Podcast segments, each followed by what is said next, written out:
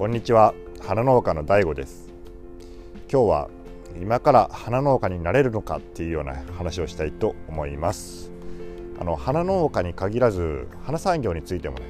えー、同じようなことが言えると思います。あちなみに僕はあの鉢物を作ってるのでちょっと切り花の場合は少し違うかもしれませんので、えー、そこだけはねちょっと前提として話しておきます。であの結論からまあ、先に言ってしまうんですけどまあ慣れますけどえー、っとね、まあ、花産業っていうのは、まあ、の社用産業なんですよ。もう完全に、えー、どんどんね毎年、えー、花に対する、えー、っと売上というか、まあ、販売額とか、えー、家計の消費額とかっていうのはねえー、5%ずつぐらいね毎年下がってるんですよね、まあ、今年はもしかしたらちょっと上がったかもしれないですけどあのなので、まあ、基本的にはね、まあ、おすすめしないです。入ること入ること自体は、まあ、なんですけど、まあ、それは まあそれとして、えー、まあなれるかっていうどういうふうにまあなるとすればどういうふうにすればいいのかっていうのね、えー、ことを話します。であのまずねいきなりこう最重要ポイントっていうのを話します。で、ね、花農家にまあなるにはまあこれはね花だけに限ったことじゃないかもしれないですけどね。でも特にあの鉢物の場合はですね、まあ、どこでやるかっていうのが、まあ、一番何より大事ですね。であの鉢物で言うとえっとねまあ、ピンポイントでねピンポイントで言うと愛知とか愛知岐阜、えー、または北関東ですね。もうそこら辺、まあ、今から新しくやるんでしたらもうそこら辺ですね、まあ、岐阜がいいんじゃないでしょうかね。まあ厚みとかもしできるんやったら愛知県の厚みとかでもいいですけど、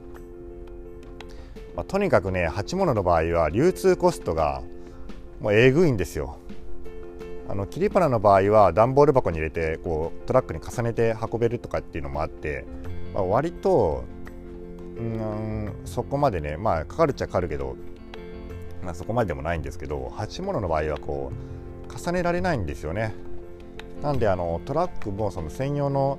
中に棚が切れるような切れるようなトラックを使わないといけないので基本的にやっぱ送料がかなり、ね、高いです。なんであのなるだけその消費地に近いところが、まあ、ベストですね。で鉢物の場合は最大の流通拠点ってなるのが愛知県の豊明市豊明牡蠣というのがありますけど、まあ、愛知県はね豊明の他にもいろんな市場があるしなんならねあの大阪も近いですよね大阪もまだね大大食あの大阪植物取引所とか、えー、まあなにわ花市場とかね、まあ、なにわは切り花しかないけど、まあ、ありますのでであと関東ですね、えー、関東の、えー、というわけじゃないや、えーと、FAJ フラワーオークションジャパンとか、まあ、太田牡蠣とか、まあ、その辺が、えー、流通拠点としてありますけどまあでも豊明がやっぱりねもう起点になってることが多いんで、まあ、一番はねまず豊明のそのあれですね、えー、豊明に対するまあアクセスがいいところですね。もうそこはね最重要ポイントやと思います。でまああとね何を作るかっていうところですね。それは、まあ、資金がどれだけあるかにもよります。えー、まあねその何を作るかっていうのは非常に難しいんですけどまあこれが分かればみんなねお金持ちになれるんですよ。なかなかこれがそのまあ年によっても違うしうんそうですね結構難しいですね。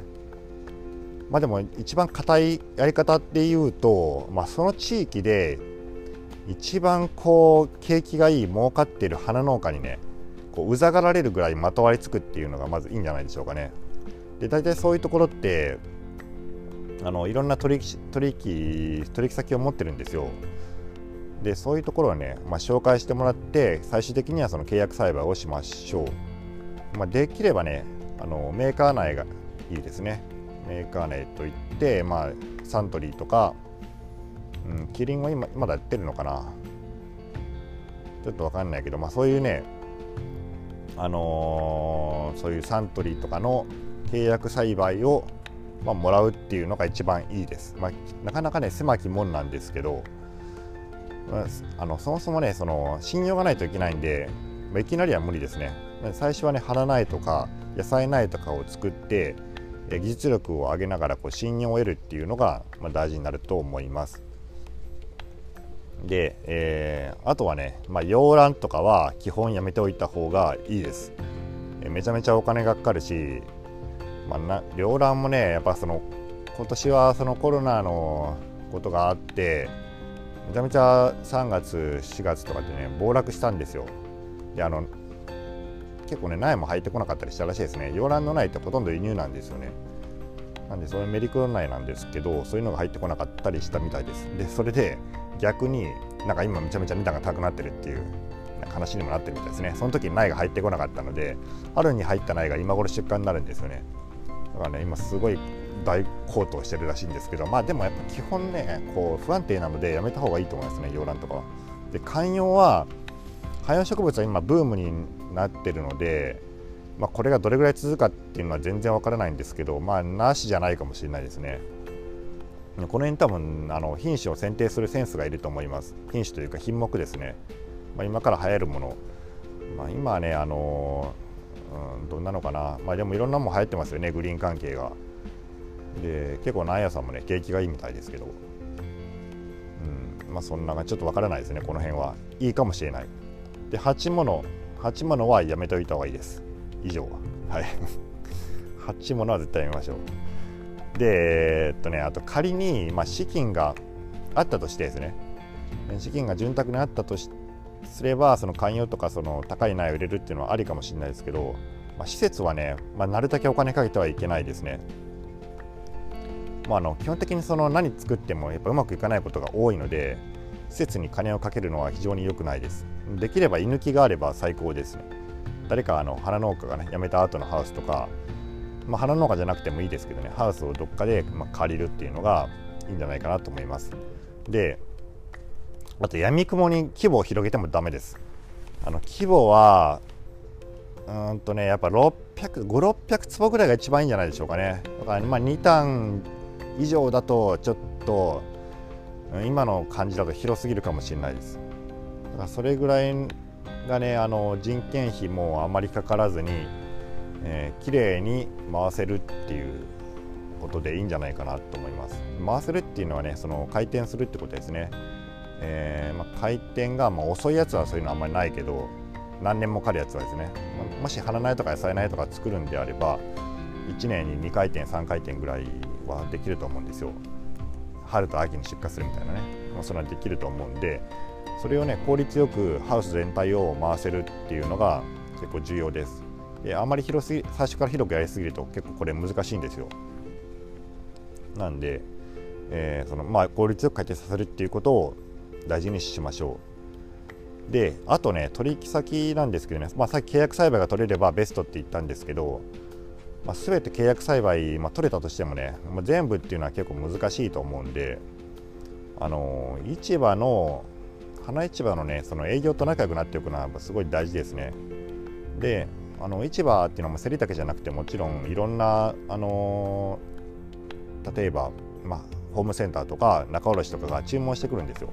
でその注文を、まあ、市場の営業と仲良くなって情報を得たりして、えー気軽に話せるような関係を作っといて、まあ、どれをどれだけもらえるかっていうのが、えー、大事です。やっぱ競りにねもう流れると基本ダメなんでもうダメと思った方がいいです。まあ、高騰する時もないことはないけども基本そんなもんに期待してはダメです。なんで、えー、そういう注文をなるだけ取ってもらうっていうことですね。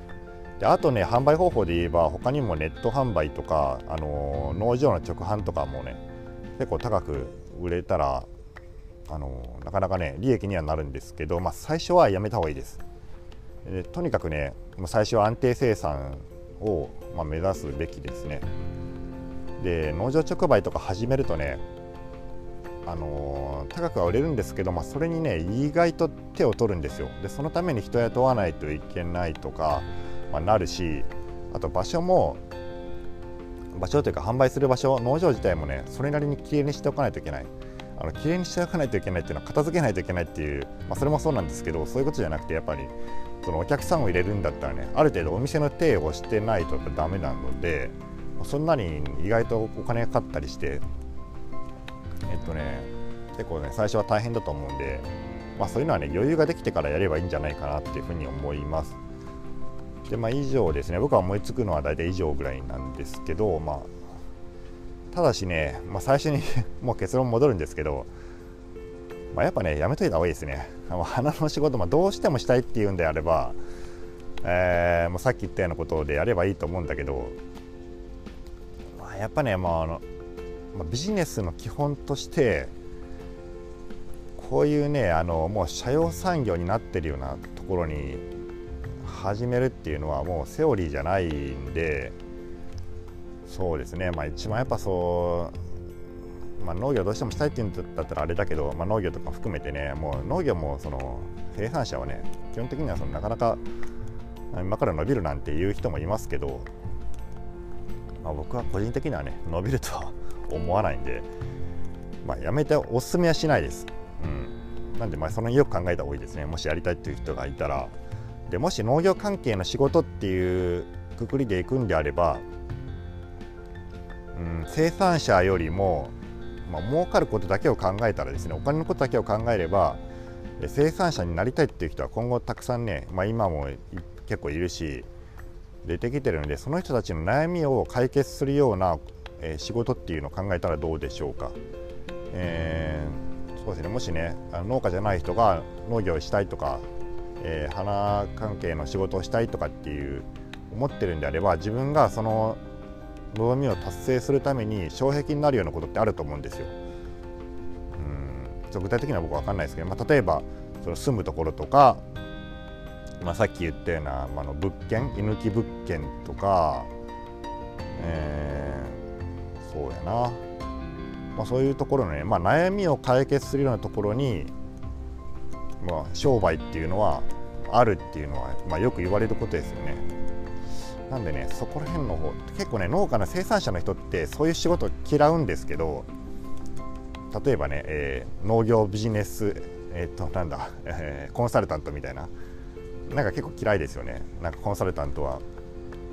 あいつら適当なことばっかり言って農業のこと何も知らないのに金稼いでるみたいなことを言うんですけどでもねそのまあ、金稼いでるかどうかっていうのは分かんないけど、まあ、金稼げると思うんだったら自分でやったらいいと思うんですよね。まあ、やりたくないって言われればももちろんそれまでなんですけど、まあ、そんな簡単なもんでもないですけどね。えー、でもそういうところの方がねまだもう夢があるというかもし成功したらね生産者やれるか全然そのみんなね思ってる通り多分お金